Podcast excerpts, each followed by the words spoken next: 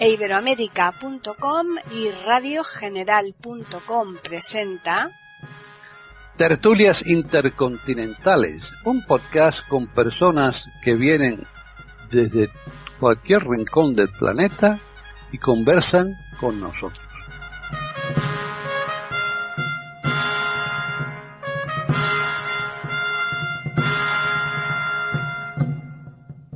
Bienvenidos otro día más a Tertulias Intercontinentales en iberoamérica.com.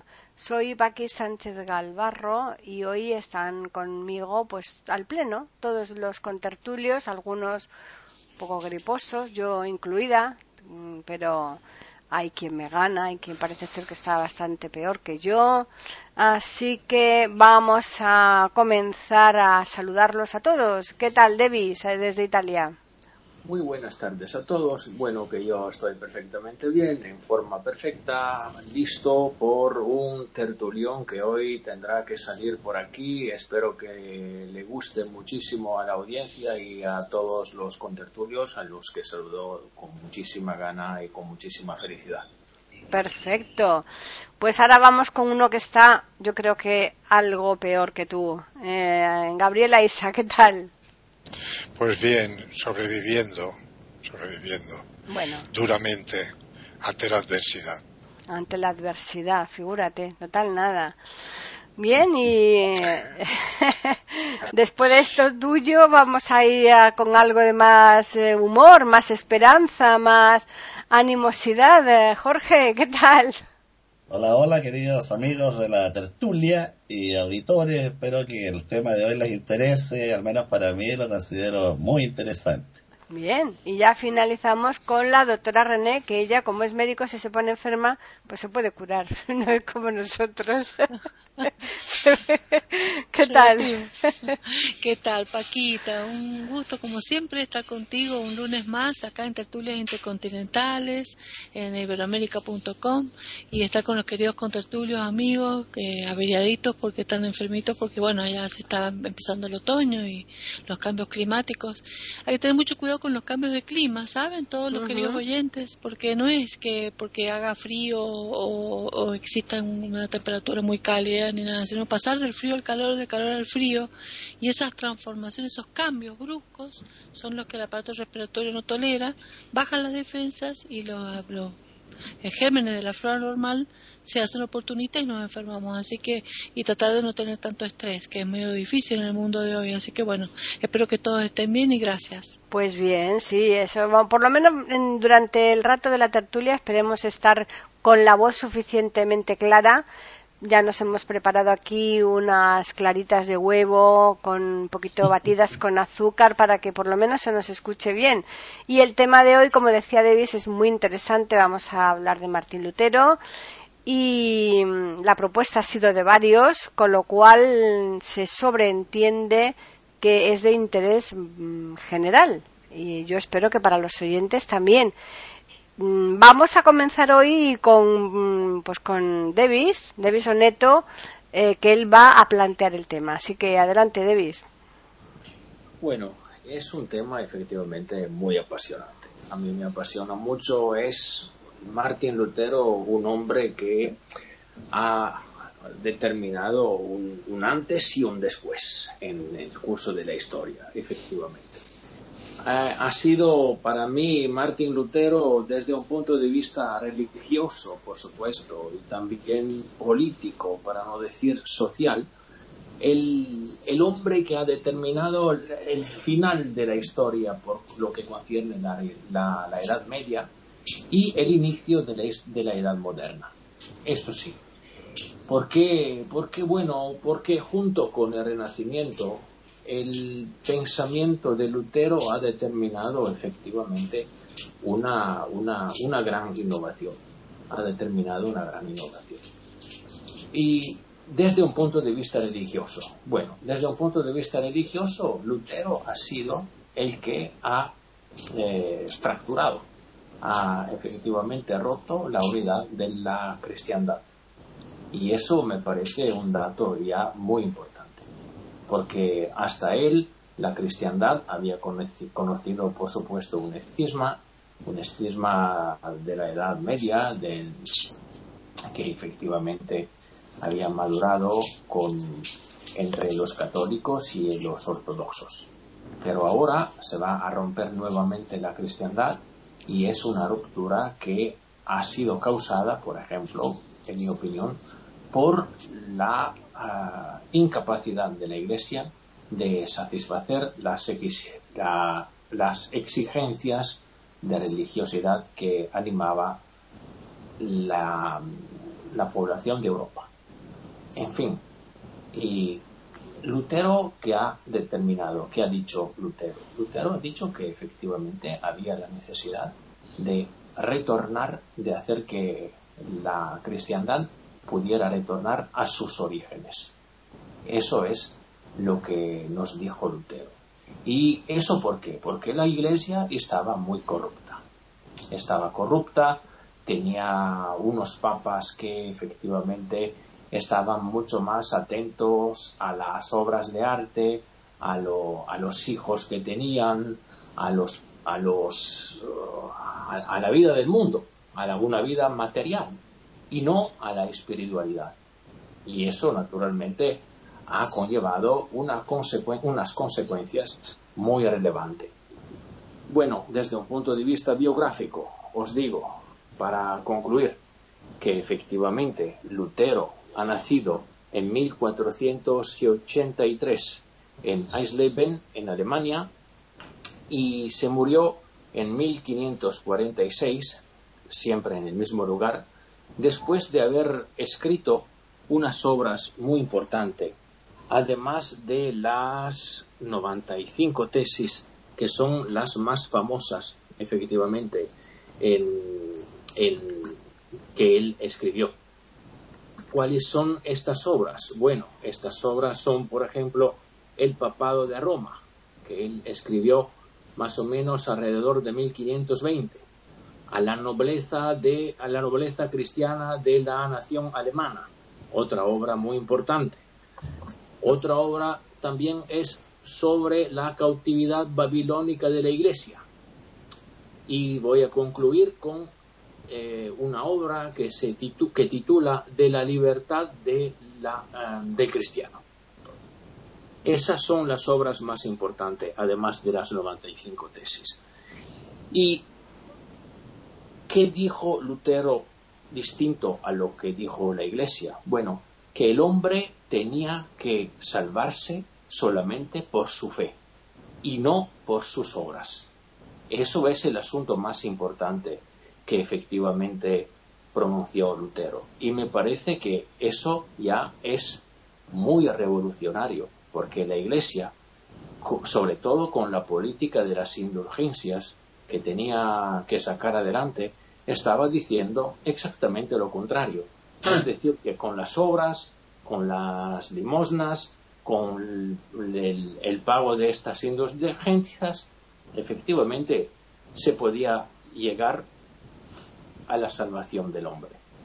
Lutero dijo exactamente lo contrario. Dijo, es decir, que efectivamente el hombre podía salvarse solamente por su fe, como está escrito en la letra, en la carta, perdón, que San Pablo escribió a los romanos. De momento lo dejo aquí, que no quiero alargarme. Bueno, pues el tema ya está más que centrado, así que vamos ahora a darle la palabra a Gabriel. Gracias. Bueno, después de esta entradilla que nos ha hecho Davis, pues eh, pudiera yo ampliarlo siguiendo la línea en la que ha entrado Davis porque respecto de los datos biográficos y otras cuestiones, me imagino que Jorge nos podrá dar debida cuenta. Yo quisiera significar lo que ya ha apuntado con cierto énfasis eh, Davis, que la figura de Martin Luther, de Martin Luther, Martin Luther para los alemanes, Luther, y, y luego más tarde Martin Luther, para nosotros Martín Lutero, este monje agustino fue simplemente eh, un reformista. Eh, estudió teología eh, en la orden agustina entró dentro del estudio de las escrituras.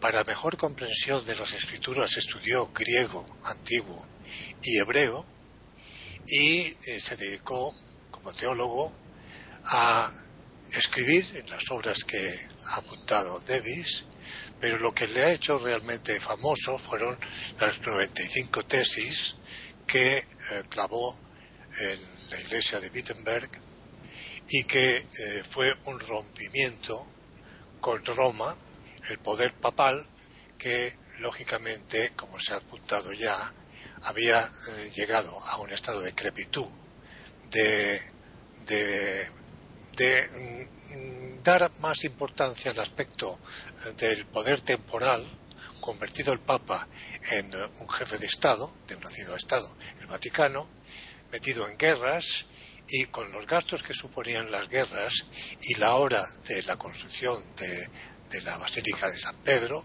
en Roma, precisaba de una financiación y sacó el tema de las indulgencias.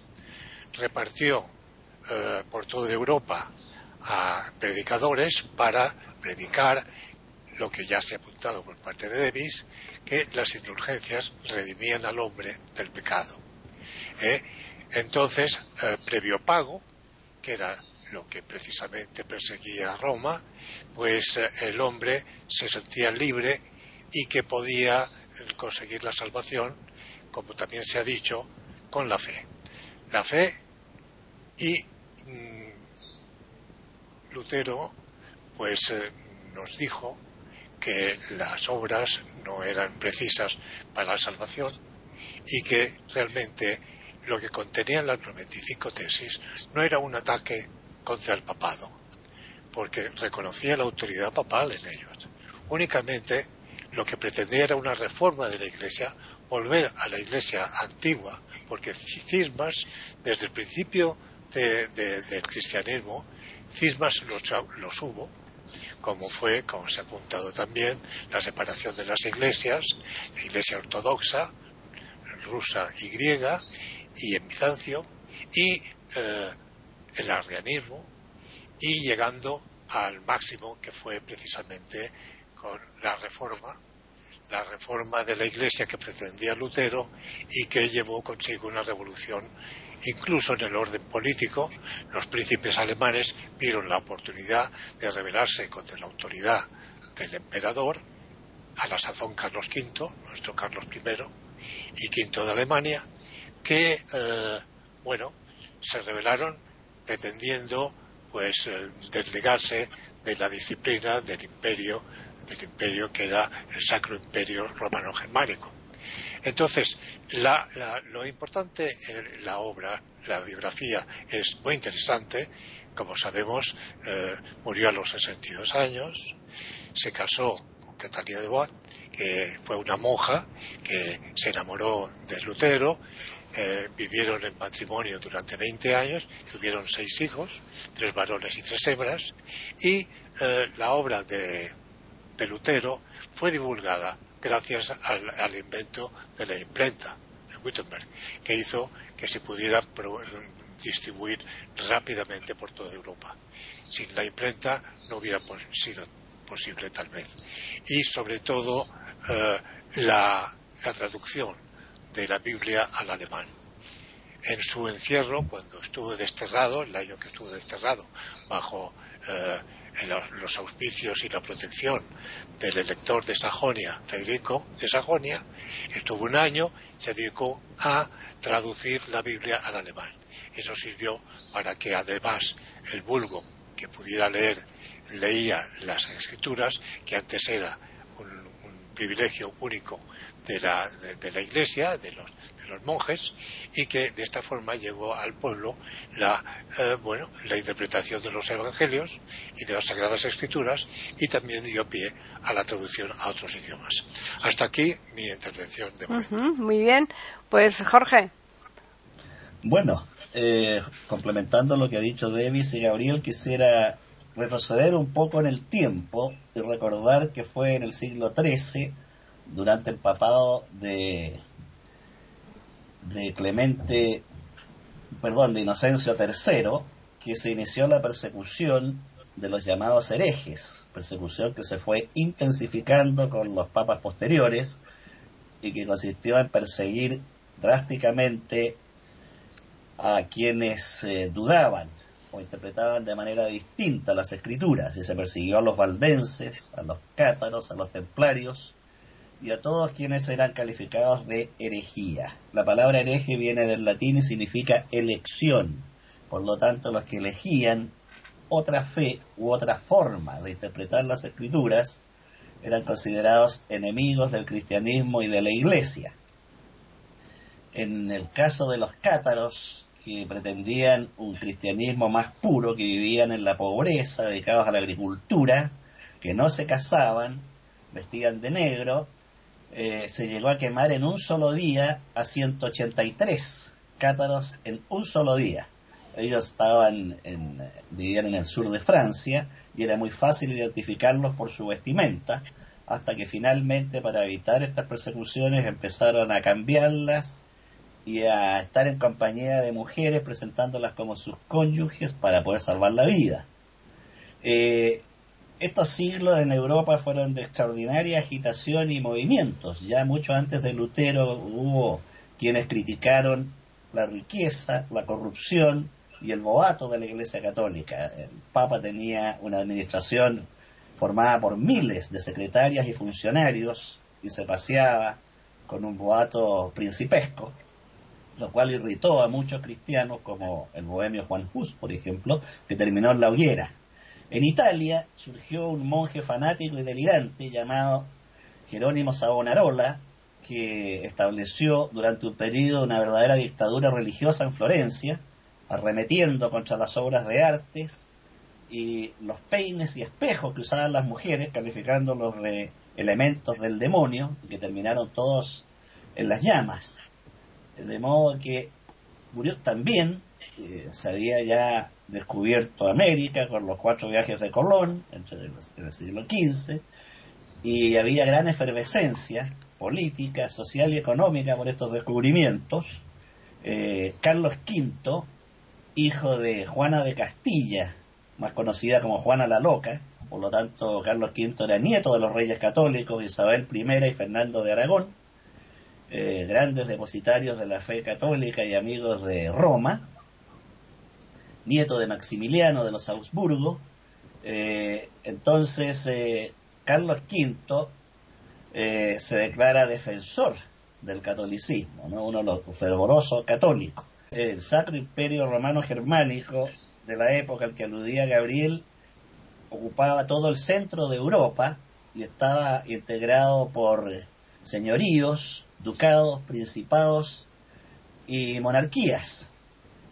Y en cuanto a estas entidades político-administrativas independientes, tenían sus propias leyes y costumbres, pero eh, para las normas y leyes comunes obedecían al emperador y se reunían en lo que se llamaba la dieta o parlamento, en la que participaban los príncipes electores y se hacía la legislación común para todo el imperio.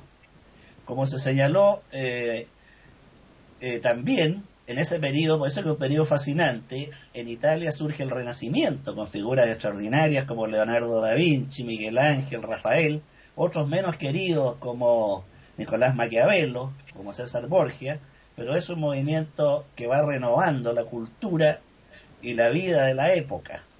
Eh, Martín Lutero fue hijo de familias de campesinos modestos, pobres, pero su padre Hans se traslada a regiones mineras donde trabajando como fundidor de cobre logra la prosperidad económica y quiere que su hijo Martín sea abogado y por eso Martín Lutero se va bastante joven a la ciudad de Erfurt a estudiar en la universidad. Pero las circunstancias van a cambiar sus proyectos y los planes del padre. Quiero hacer un paréntesis aquí para decir que la niñez de Lutero fue extraordinariamente cruel. El padre y la madre lo castigaban con una brutalidad increíble. Eh, una vez la madre lo hizo sangrar a golpes por el delito de haber sustraído una nuez. Para que vean ustedes el tipo de hogar que tuvo Lutero y el odio que desarrolló contra la autoridad paterna. El mismo dice que tardó años en recuperar el cariño por el padre y también llegó a odiar la disciplina de Dios, estos castigos terribles del Dios al que él empieza a dudar y, en sus confesiones larguísimas que duraban hasta seis horas con sus confesores, se autodenunciaba por este conflicto interno que tenía terrible con Dios, hasta que descubre en la lectura de la Biblia lo que señalaba Gabriel, que la salvación va por la fe y no por las obras. Por ahora voy a quedar hasta aquí, más adelante voy a seguir extendiendo sobre los aspectos históricos. Muy bien, pues ya finalizamos esta ronda con René. Están escuchando tertulias intercontinentales en iberoamérica.com. Bueno, han hablado de toda la historia y de todo, un poco, eh, yo no voy a hablar de, esos conceptos, pero sí mm, en lo que comentaba mm, recién Jorge, que realmente a mí cuando mm, cuando me empecé a leer la historia de Lutero me llamó la atención justamente eso, ¿no? Ese, ese, ese espíritu poderoso de no querer someterse a una, un sistema religioso donde se le imponía eh, conceptos que no tenían lógica con su criterio, con su sentimiento profundo espiritual. Acá hay algo muy, muy, muy difícil de explicar porque es intangible.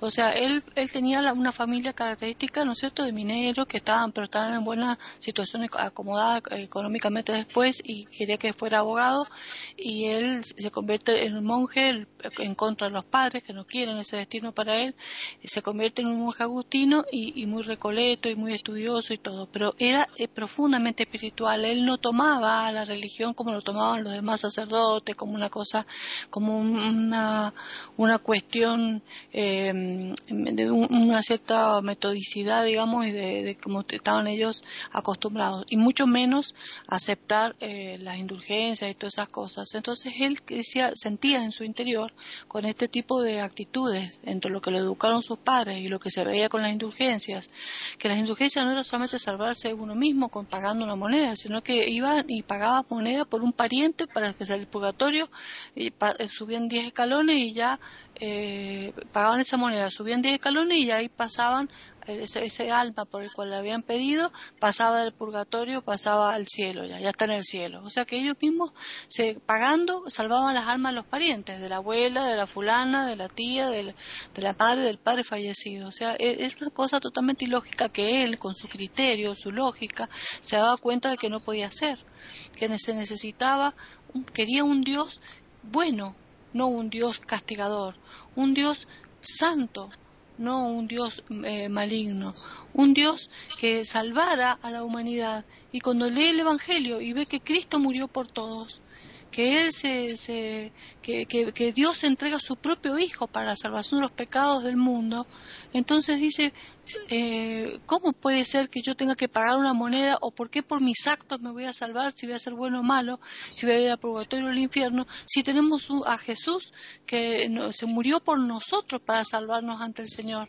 Entonces cuando él descubre eso y se da cuenta en la ignorancia masiva de todo un pueblo inmenso, que no hablamos de pueblo, hablamos de toda Europa, hablamos de una Europa eh, apostólica, católica, apostólica, romana, porque está ya difundido en todos los países, europeos de Europa Occidental, eh, un, conceptos equivocados. Es cuando empieza a estudiar el Evangelio profundamente y ahí es donde decide, en su foro interno, seguramente, eh, rebelarse contra toda una cosa que no era lógica.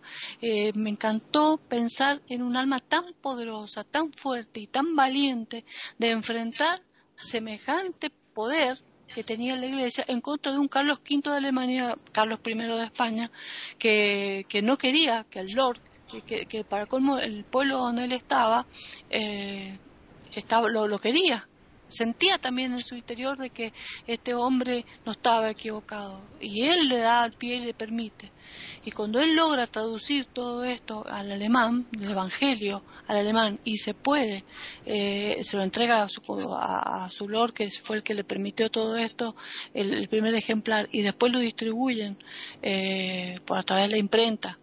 Eh, a través de todo el pueblo, y el pueblo tiene alcance al Evangelio, darle comunicación, por más que hoy digamos, que existió el protestantismo, que tuvo la reforma de la iglesia, que existe, lo, existe este sigma, que existe el protestante, que existe el católico, el católico apostólico romano nunca fue igual, o sea, ya la iglesia cambió radicalmente, porque todos tenemos alcance a la Biblia católica, todos sabemos el Evangelio y a partir de esa época, poco a poco, en las evangelizaciones dentro del catolicismo, también se fue informando y modificando, justo en coincidencia con la conquista de América, porque acá, a América Latina, llegan los jesuitas con toda la información eh, católica, pero también llegaron los protestantes entonces, también acá en, Latinoamérica existieron eh, e, estas, estas protestas, digamos, ¿no?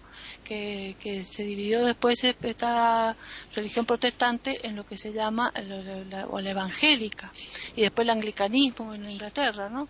Pero siempre basándose en este en esto que es lo que transmitió Martín Lutero. Lo lindo de todo esto es que me parece bastante interesante y bastante espiritual eh, los conceptos evangélicos. Eh, a veces me parecen más auténticos eh, que muchas hipocresías que la Iglesia Católica ha tenido en la historia y tiene hoy en la actualidad. Sin embargo, em, las bases que el protestante pone como que la única salvación es la redención a través del Señor, ¿no? en, la, en la fe, a través de Jesús, que los actos no, ahí yo no estaría de acuerdo, porque es, ahí hay una contradicción, porque Jesús mismo, en todas las parábolas, habla de las acciones de los humanos. Entonces todos podríamos decir, yo voy a vivir licenciosamente, voy a pecar, voy a hacer total, Cristo ya murió por mí para salvarme. Eso es absurdo, o sea, ahí estoy en disidencia total con ese concepto tan este, radical como el que tienen muchos protestantes. Em, la salvación, claro que está en el Señor, el que va por el camino de Jesús es la salvación, lo dijo Jesús, pero también dio todo un evangelio que hay que saberlo interpretar y un montón de parábolas que hay que saber interpretar para que nosotros tengamos un camino para saber cómo actuar ante cada situación y que tiene vigencia hoy como nunca, porque si bien fueron históricas hace dos mil años, hoy lo puedes aplicar a los conceptos actuales permanentemente y constantemente. Eso por un lado. Por otro lado, ellos, por supuesto, creen en María como la Madre de Jesús. La religión católica cree en María como la Virgen. Ellos no creen que haya sido Virgen, ni también tampoco creen que Jesús haya sido único hijo, hijo del Espíritu Santo, sino que tuvo otros hijos, María. Los católicos no creemos en eso. Entonces, ahí esas son las diferencias. Pero hay que reconocer como todo, objetivamente, yo reconozco en evangélicos que saben la Biblia muy bien, saben el Evangelio tan bien, se saben todos los versículos, la palabra de Dios, eh, todo lo que Jesús no e hizo en esos años eh, a través de su evangelización es maravillosa, eh, la Biblia en ese aspecto y uno se siente eh, realmente en paz y una profunda meditación si realmente sigue ese camino. Entonces los apoyo en eso, pero también están las disidencias, ¿no? Y siempre va a haber diferencias, pero yo pienso eh, que es una, un mundo evolucionado tendría que creer en Dios como única fuerza poderosa y que todos se unieran a esa única fuerza. Pero eh, el Dios de Lutero me encanta, porque el Dios de Lutero es el Dios bueno, el Dios que perdona, el Dios santo, el Dios que tiene piedad, el Dios que el hombre no comprende cuando ve algo injusto. Eh, y pero la justicia de los hombres no es la justicia de, Dios. Eso es otra cosa que también cuesta a veces creer, ¿no? Eh, cuando eh, Jesús pone esa parábola que está en el Evangelio donde eh, tiene el jornalero y durante toda la jornada va contratando a la gente para que vaya y trabaje, le paga un denario al que estuvo trabajando durante toda la jornada, desde la mañana a las 8 de la mañana, eh, como al que acaba hace 10 minutos de entrar y le paga también un denario. Entonces, ¿dónde está la justicia? Bueno, entonces así es el reino de los cielos, dijo Jesús. La justicia que nosotros vemos no es la misma justicia que se ve en la divinidad. Y yo creo que Lutero se pasaba eh, buscando eso, ¿no? ¿Cuál era la verdadera justicia de la divinidad? Y más bien que eso lo tiene que haber incomodado históricamente terriblemente a los intereses de los papados, de los eclesiásticos de aquella época. Tengamos en cuenta que los eclesiásticos de aquella época eh, no eran los de ahora. eh, los tiempos eran totalmente corruptos, como contó Davis, eran épocas este, antiguas realmente me parecen espantosas, terribles, con los asesinatos, las guerras, las matanzas, cuando entonces, ¿dónde estaba ese catolicismo que hablaba de los mandamientos entonces? No matar. O sea, yo nunca creí que el mundo pudiera tener guerras santas, porque es una hipocresía grandísima. Si hay verdaderamente amor, no se puede matar. Entonces, hay tanta, tanta disidencia en la historia de la humanidad que hubo siempre, existió en el pasado, en la historia escrita, y sigue existiendo en el presente, y seguro que va a existir en el futuro. Va a ser inevitable, porque el hombre es así. El hombre es el que no entiende, que le cuesta comprender. Bueno, nada más. Bueno, pues eh, ya hemos finalizado esta primera ronda. Ahora volvemos nuevamente a Davis y en, los diferentes aspectos eh, eh, históricos, filosóficos, religiosos, la reforma de Lutero, ¿qué creéis vosotros que ha sido lo más relevante? ¿Qué, ¿Qué es lo que más ha trascendido? ¿Qué es lo que más nos ha aportado? Bueno, la pregunta es muy, muy difícil de, contestar aquí. A ver, yo creo que, vamos a ver, desde un punto de vista político, por ejemplo, en um, la reforma propuesta por Lutero se coloca en un contexto que es bastante problemático, porque estamos en una situación en la que las naciones están naciendo y están intentando haciéndose independientes de la Iglesia de Roma, por ejemplo. Vamos a ver, ya habíamos tenido Janus en 1400, más o menos en el siglo XV, eh, que había sido un protagonista importante de eso, que intentaba alcanzar la independencia de Bohemia, la independencia de Bohemia desde el Sagrado Romano Imperio por ejemplo, el Sagrado Romano Imperio. Y Lutero no está lejos de esto. En el, momento en que vamos a considerar su actuación, por ejemplo, y el respaldo que él recibió por parte de unos príncipes alemanes. En este sentido, desde un punto de vista político, como veis, la reforma ha tenido muchísimas consecuencias, consecuencias importantísimas. ¿eh?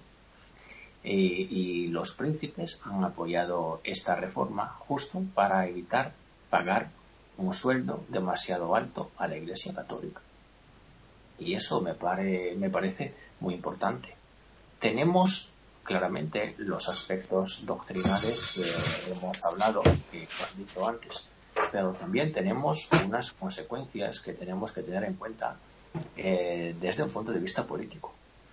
Ya lo dijeron los contertulios, ahora no me acuerdo quién lo dijo, pero que Lutero, me parece Gabriel, que Lutero ha sido respaldado por Federico, por Federico el Sabio. Y eso da, da, puede permitirnos tener una idea bastante clara de respaldo político que tuvo que tener Lutero y sus ideas. Desde un punto de vista social, Vamos a ver, los campesinos que estaban en unas condiciones de pobreza absoluta han podido sacar provecho de las palabras de Lutero porque intentaron rebelarse ellos también a los nobles que los tenían en unas condiciones de esclavitud. Eso también es una consecuencia social del pensamiento de Lutero. ¿eh? que no podemos descuidar para nada. Porque eh, Lutero, entra, entre otras cosas, vamos a ver, Lutero en un primer lugar ha intentado respaldar con su doctrina y con sus intervenciones a esa rebelión de los campesinos en contra de los, de los nobles. Pero enseguida ha cambiado de idea y ha cambiado de idea diciendo que los campesinos tenían que ser matados como perros. Y esa es una, un, cambio de idea repentino, un cambio de idea muy, muy importante, que casi inesperado, que la crítica historiográfica se explica solamente por el respaldo que Lutero recibió por parte de Federico el Sabio, como he, dicho antes. Desde un punto de vista religioso, las consecuencias de la reforma, el impacto que tuvo la reforma, bueno, ya lo hemos dicho, pero a mí me gustaría añadir unas cositas ah, desde este punto de vista. Vamos a ver, eh, nos colocamos en un contexto renacimental, de renacimiento. El renacimiento es un momento en que el hombre ocupa el centro del escenario cultural. Y en este sentido, el pensamiento de Lutero es un pensamiento acertadísimo. Es un pensamiento que parece conformarse perfectamente a esa moda, a esa novedad, para así decir. En el sentido de que el fiel está en una posición importantísima para interpretar las sagradas escrituras. En este sentido, en el sentido de que el papel de mediación que tenía la Iglesia antes del luteranismo era un papel muy importante. Era la Iglesia que interpretaba las sagradas escrituras. ¿eh? Era la Iglesia que interpretaba el mensaje de Dios Ahora no. Ahora es el fiel que por sí mismo puede interpretar este mensaje. Y eso me parece muy revolucionario. Me parece una conquista importantísima que sigue el camino que está, teniendo la historia este, en esta época, porque el hombre, como dije, está intentando ocupar el centro del escenario cultural social, político, religioso. Todo el contexto renacimental efectivamente va en esta dirección. Va hacia esta dirección. Y, y la traducción de la Biblia, la traducción de la Biblia en alemán, es decir, en la lengua vernácula que pertenecía a las poblaciones en que Lutero trabajó, en que Lutero habló, en las que, con las que Lutero trabajó, efectivamente va en este sentido. Se coloca en este sentido. Vamos a ver, nosotros nos encontramos en un, en un momento histórico en que la Biblia, que antes estaba siempre en latín, estaba escrita siempre en latín. Habíamos tenido unas tentativas de traducción, eso sí, con el mismísimo Janus y con unos ingleses que era John Wycliffe. ¿eh? Pero ahora con Lutero eso se hace sistemático. Eso se hace un punto, un punto fundamental, un punto inamovible del pensamiento luterano. Espero haber contestado a tu pregunta, pues Es una pregunta muy compleja. bueno, pero para eso tenemos aquí unos contertulianos maravillosos y muy, muy, muy expertos en las materias que aquí se tocan. Así que ahora, Gabriel, cuéntanos. Eh, la figura de, de, Lutero es una figura mm, destacada en la historia, pero su obra, su su, su, rebelión, su rebeldía en contra de la Iglesia Católica por las razones que se han apuntado, sobre todo con las 95 tesis que contienen un ataque directo contra la Iglesia Católica y las indulgencias, como se ha explicado, pero supone una revolución, una revolución de grandiosas consecuencias ha sido la revolución más importante de la historia, según algunas fuentes a las que yo he podido llegar.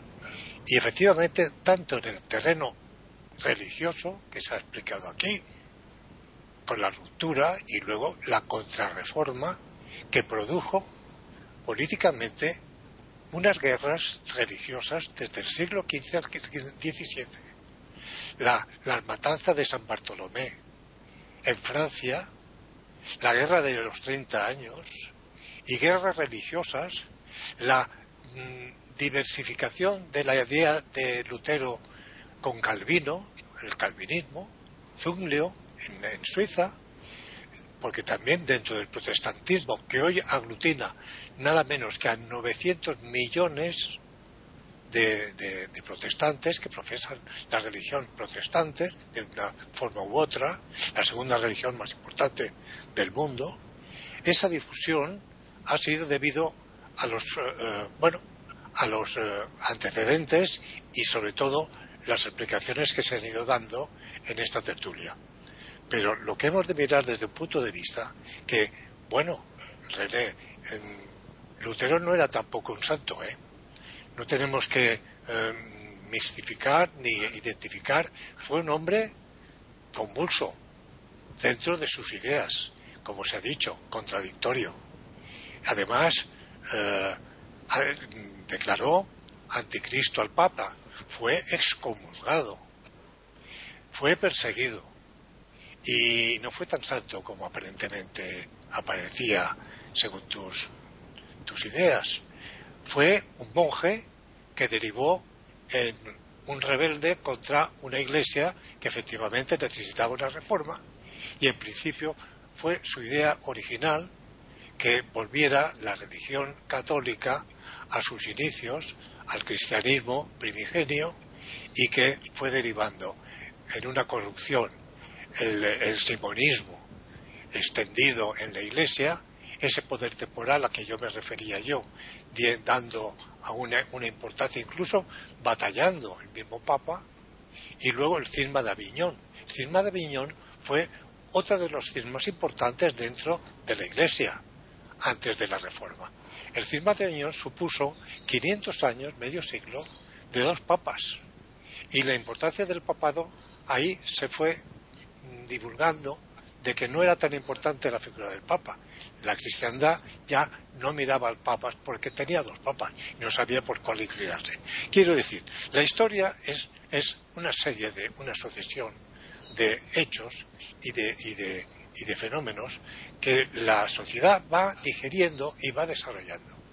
Y la sociedad llega un momento que estalla y la, la, la Iglesia llegó a tener un poder temporal, como se ha dicho, que no le correspondía. El poder espiritual estaba apartado por esa corrupción que llegó con los Borgia, fue ya escandaloso. En una palabra, era necesaria una reforma. Así lo vio Lutero, pero Lutero también se desvió, se desvió de sus objetivos. Están escuchando tertulias intercontinentales en iberoamérica.com. Jorge. Bueno, hay que, no hay que olvidar que Lutero, pese a su reforma, seguía siendo un hombre de estructura mental medieval. Eh, él y sus congéneres. No era un renacentista. la estructura político-administrativa del Sacro Imperio Romano Germánico era netamente feudal, un conjunto de estados menores, tributarios y servidores de dos estados mayores, Roma y el emperador, el imperio y por lo tanto la lucha de Lutero es una lucha apocalíptica. Él lo dice, él se declara en lucha contra el diablo y las fuerzas demoníacas y los servidores del diablo. Por lo tanto, no es de extrañar sus cambios. Además era un hombre extremadamente violento, duro y rudo, no solo en su actuación personal, sino en su lenguaje. Esto fascinó a la juventud alemana en la rudeza del lenguaje que nunca antes se había empleado. Por lo tanto, él también arremetió contra los judíos, de modo que está en la base también de la persecución de los judíos, a los cuales declaró hijos del demonio. Señaló que en las sinagogas se hacían ceremonias demoníacas, de modo que está lejos de la figura del santo. Incluso dice, ya viejo, que después de su muerte le gustaría convertirse en un fantasma para seguir molestando a Roma y a los católicos y dice, y un Lutero muerto lo molestará más que mil Luteros vivos. De modo que era un hombre lleno de resentimientos. Aquí no estamos hablando de un santo renuente, de ninguna manera. En cuanto a los príncipes, en especial Federico III el Sabio de Sajonia, efectivamente ve, hay que recordar que Federico III fue el creador de la Universidad de Wittenberg, y esta universidad adquirió fama gracias a Lutero de modo que para Federico III Lutero era una figura muy importante desde el punto de vista del manejo político. eh, muchas personas llegaron a Wittenberg gracias a Lutero. Entonces, cuando eh, Lutero así, va a la dieta de Worms, Worms, perdón, lejos de retractarse, ¿no es cierto?, confirma todas sus ideas, el emperador Carlos V dice, este hombre no me hará un herético, y lo dice dos veces.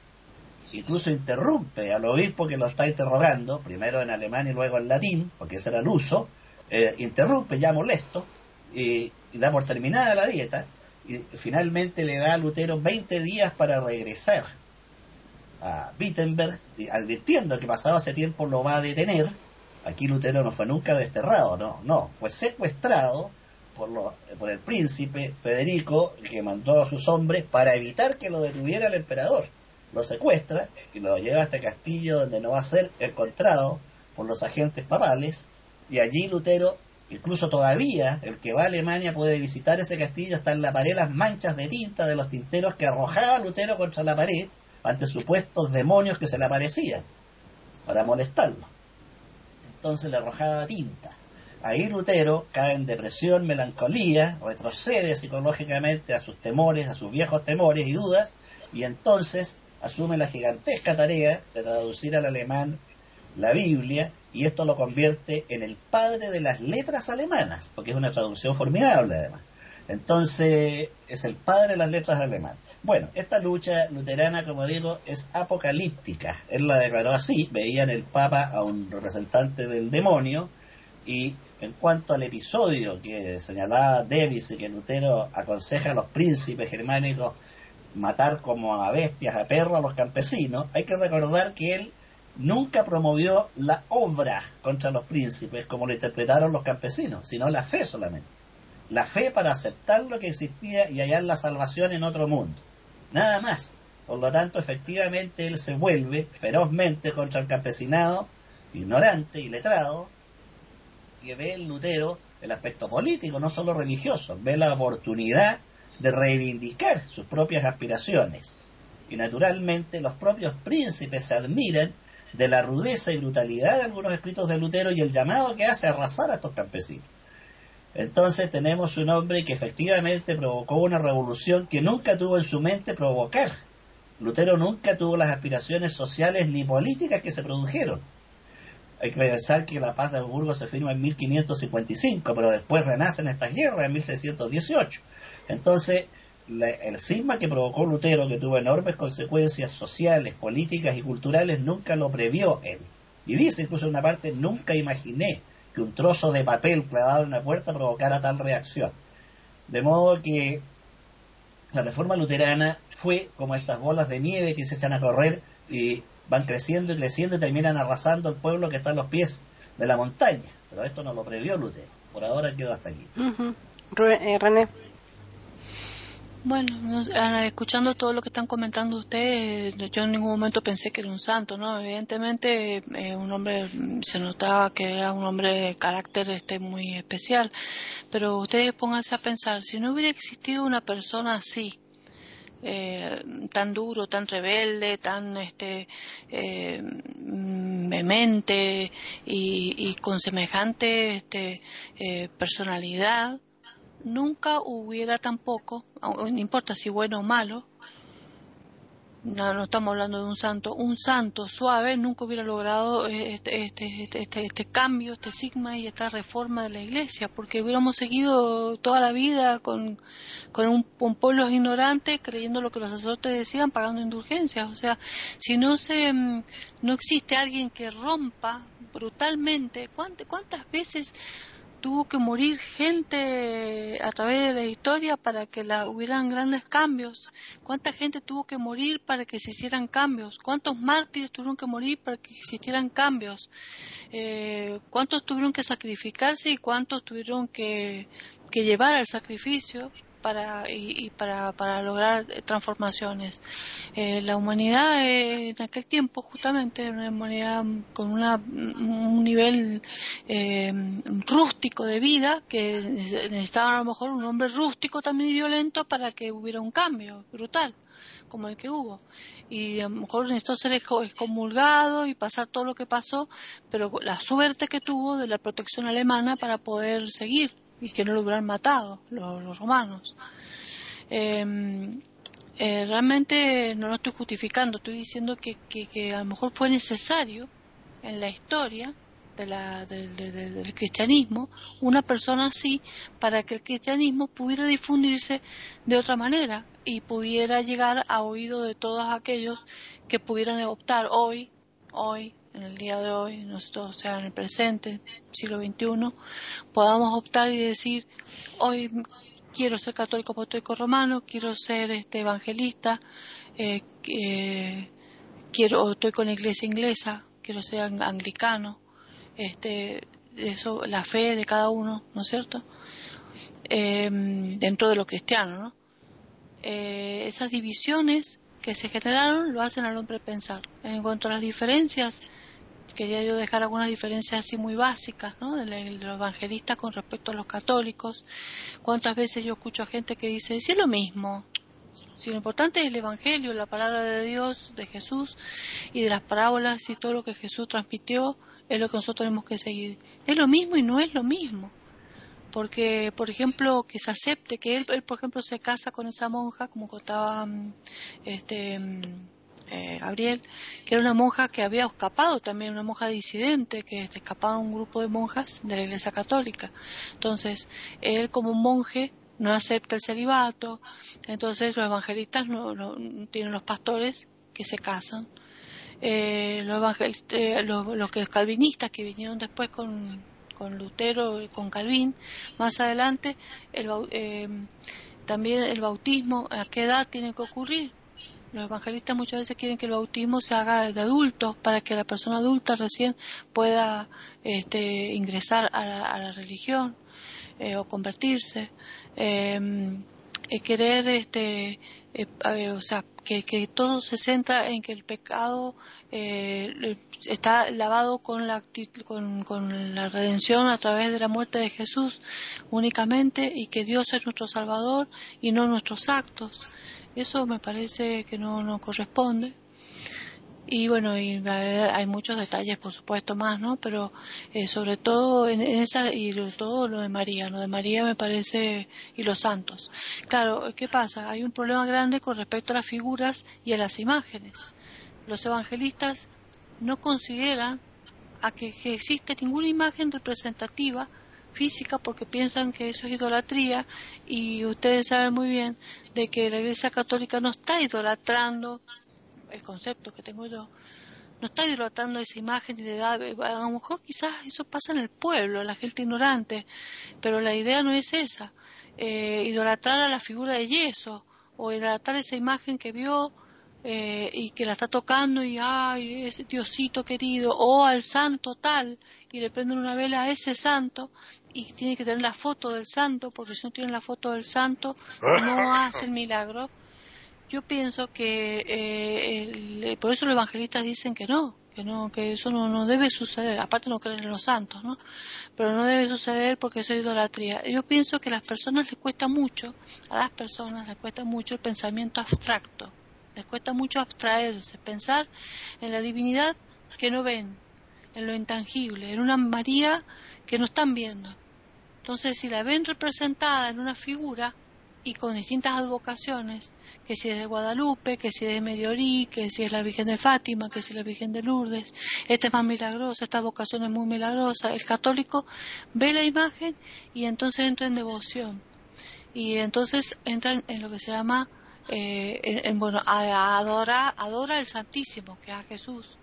Y entra en este estado especial eh, de conectarse con la divinidad cuando ven la imagen eh, los evangelistas ninguna imagen, el, altar blanco vacío y evocar a Jesús y a la divinidad con el pensamiento. Pero eh, eso es una cosa muy compleja que cuesta mucho que se entienda y que los evangelistas no entienden y que yo sí comprendo. Por ejemplo, tú lo comprendí, ¿saben cuando comprendí realmente? Cuando me quedé ciega. Me quedé ciega y dije, ya no puedo ver la imagen de, la, de María, me acuerdo qué imagen tenía.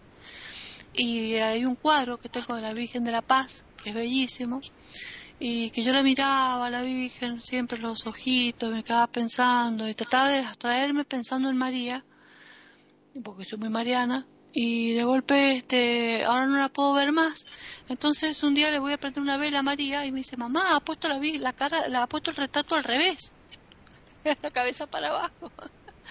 Entonces me río saben por qué porque entonces ahí comprendí de que no tiene importancia la imagen tiene importancia lo que yo siento en mi interior entonces ahí me di cuenta qué quiere decir el evangelista en esto no Quiere decir que no importa qué imagen uno tiene que pensar en lo que cree o en lo que tiene fe y en eso aferrarse a través de un pensamiento en abstracción y en meditación.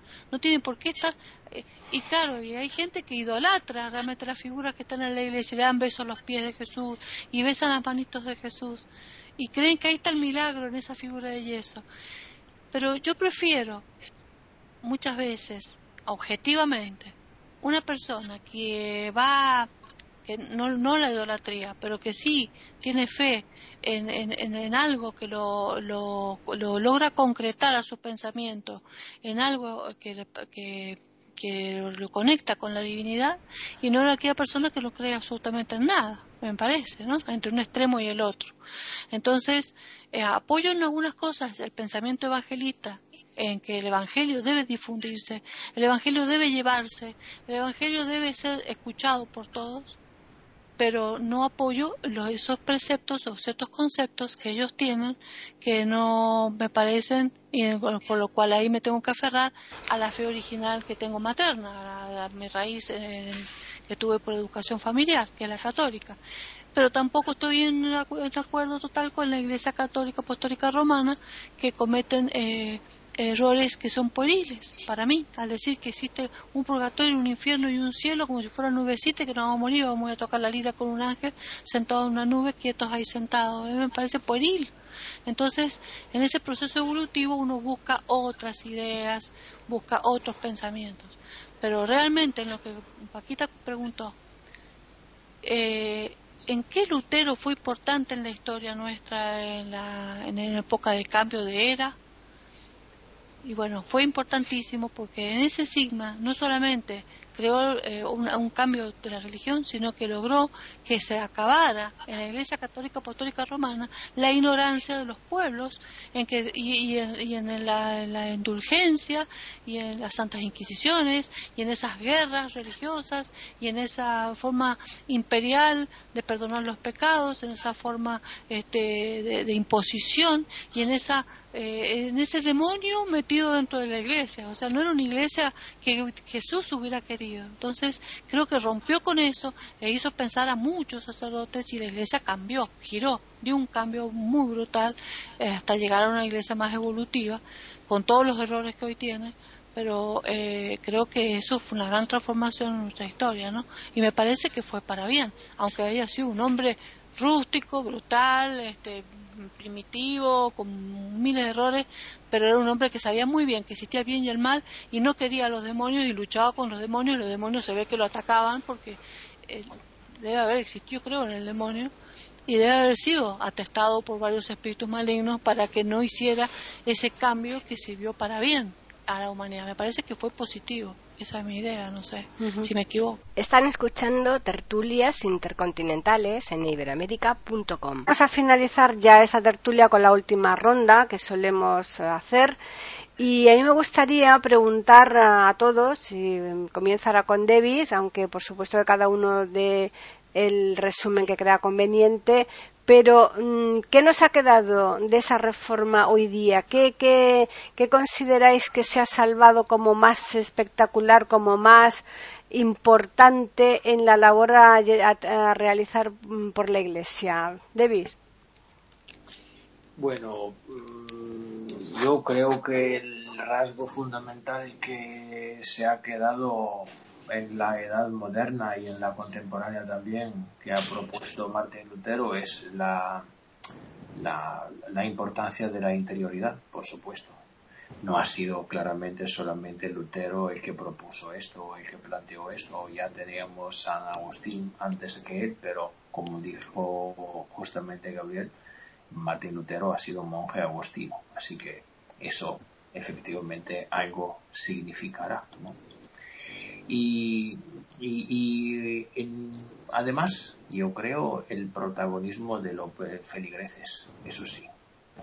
Unos feligreses que con la Iglesia Católica de la Edad Media no podían ser protagonistas de las Sagradas Escrituras.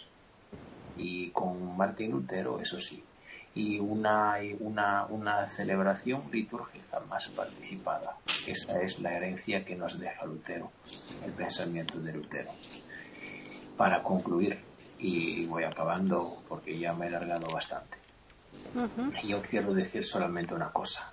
Bueno, una provocación. una provocación.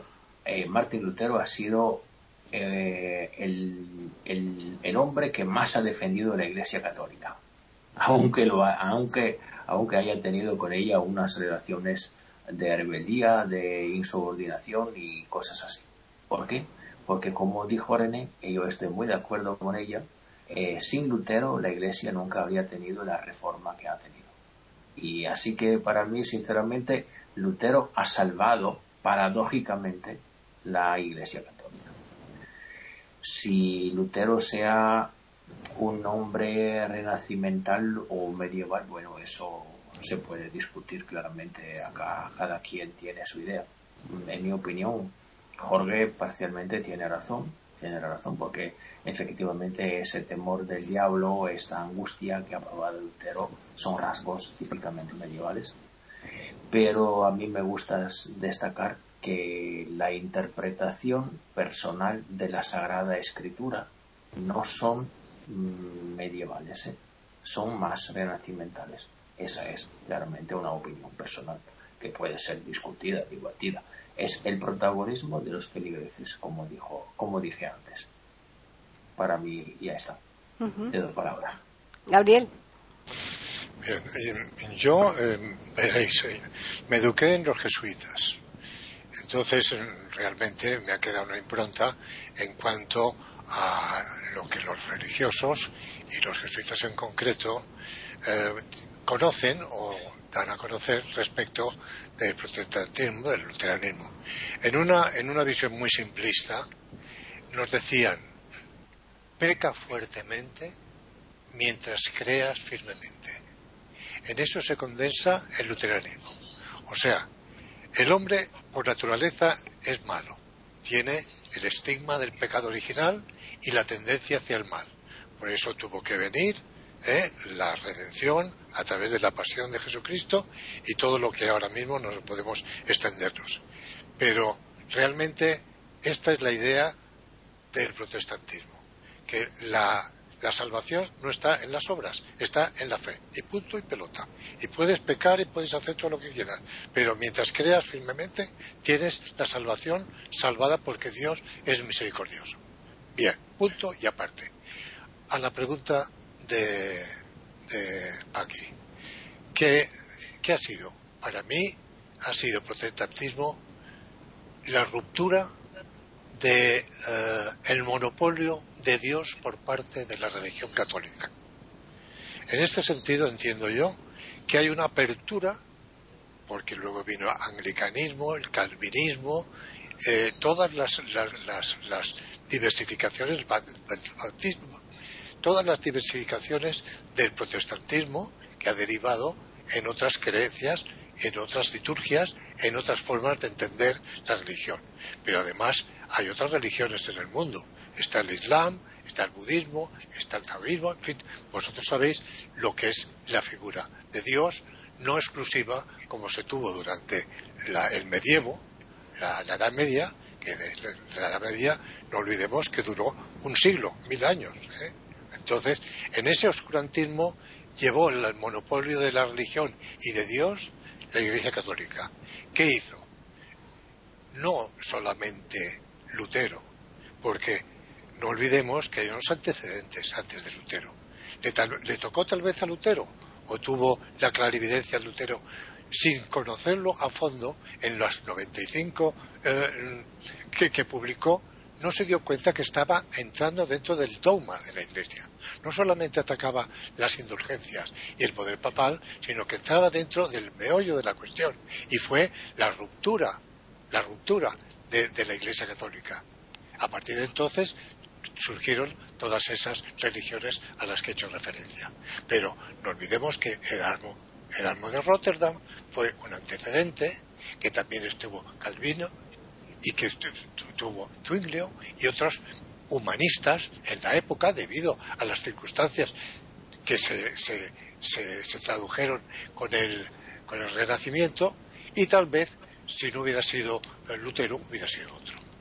Pero quería yo significar brevemente un aspecto y es la economía. El protestantismo también ha hecho, ha hecho eh, mella en la creación del capitalismo. Hay un eh, autor, sociólogo, Max Weber, muy conocido, me imagino que lo conocéis, que en el año 1905 publicó una obra que es La ética del protestantismo y eh, el pensamiento del capitalismo. En ello trata de cómo evolucionó hacia el capitalismo debido a las ideas del protestantismo, precisamente, del calvinismo sobre todo, y el puritanismo de los puritanos que lo llevaron a Norteamérica. Y no me quiero alargar porque si no, no terminaremos nunca. Jorge, adelante. Gracias. Bueno, tres aspectos que me parecen fundamentales. Para el protestantismo surge primero una nueva forma de interpretar las escrituras. Segundo, Occidente, que estaba dominado por el catolicismo, queda dividido en católicos y protestantes. Y tercero, los países no católicos son más desarrollados económicamente. Sé que esto despierta mucho malestar en algunas personas, pero es así. Por último, y con esto termino, en mi caso prefiero las obras a la fe. Eso es todo. Eh, René. Eh, bueno, yo estoy muy de acuerdo con Jorge en eso, ¿no? Em, eh, realmente, me, o sea, lo que hizo Lutero fue hacer esta decisión, este sigma tan importante y que eso hizo lograr que el Nuevo Testamento fuera difundido abiertamente y que llegara eh, por difusión a todos los demás. Pero nunca podría estar de acuerdo con el protestantismo en sí, ¿no? Como dogma, así, para decir, bueno, voy a ser evangélico, porque para mí las obras son lo importante en la vida. Cómo nosotros obramos es lo que es más, está, eh, eh, Jesús nos enseña eso. ¿qué, ¿qué, es el Evangelio? ¿Qué es el Nuevo Testamento? enseñarnos en cada, en cada libro cómo debemos actuar. Está bien, Jesús muere para salvarnos. Esa es, esa es la imagen, pero es la imagen que nosotros tenemos que tener de decir el sacrificio porque era demasiada la carga de, de pecados que había. Era como decir, hago un nuevo pacto con el hombre, Dios hizo un nuevo pacto con el hombre para que el hombre pudiera eh, guiarse en él para poder guiarse en él, eh, eh, Jesús, para, como guía, como guía para poder este, llegar a Dios. pero justamente apoyándose en las palabras de Jesús como renovación, no la parte antigua tanto del, testamento, del Nuevo Antiguo Testamento, que era más primitivo el hombre, sino en esto nuevo que hoy lo tenemos que aplicar a través de nuestro accionar porque eso es lo que yo creo en mi fe que va a ser juzgado, cómo vamos a actuar. Y siempre estamos a prueba, en cada instante y en cada minuto de la vida, estamos a prueba eh, nosotros mismos con nosotros mismos, porque no hay mayor eh, persona que se juzgue que el que se juzgue a sí mismo, ¿no? Porque la autocrítica, el análisis, la reflexión, el saber dentro de uno lo que está bien y lo que está mal, eh, lo que es correcto y lo que no es correcto para perfeccionarse espiritualmente. Entonces, el camino es la acción y siempre apoyándose en lo que Jesús nos dejó como mensaje. Pero nunca diría yo, ya estoy salvada, voy a hacer una vida licenciosa, voy a hacer lo que quiera, porque total, ya Jesús murió por mí, ya estoy salvada porque creo en Él. Porque creo en Jesús y porque creo en Dios, ya estoy salvada. Eso es un error que que, considero yo un error de este protestantismo eh, que la gente lo siga arrastrando ¿no? hoy al presente. Eh, pero nada más es, simplemente eso. Voy a daros como siempre a todos los oyentes el correo que es tertulias arroba, e y el Twitter que es eiberoamérica con las iniciales EI y la A de América en mayúsculas y agradeceros como siempre vuestra presencia aquí en iberoamérica.com. Muchas gracias a ti, Paqui. Un placer, como siempre, estar con vosotros, ¿eh? para mí. Sí. Bueno, y a los oyentes recordarles que volveremos aquí la semana que viene, el próximo lunes, como siempre, en iberoamérica.com con una nueva tertulia intercontinental.